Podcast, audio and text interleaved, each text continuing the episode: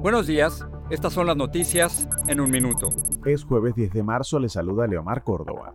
Ucrania y Rusia no avanzaron en un acuerdo de alto al fuego tras las conversaciones de este jueves en Turquía entre los cancilleres de ambos países. El ministro de Exteriores ruso Sergei Lavrov aseguró que esa opción ni siquiera estaba sobre la mesa, aunque afirmó que el tema será tratado en una reunión en Bielorrusia.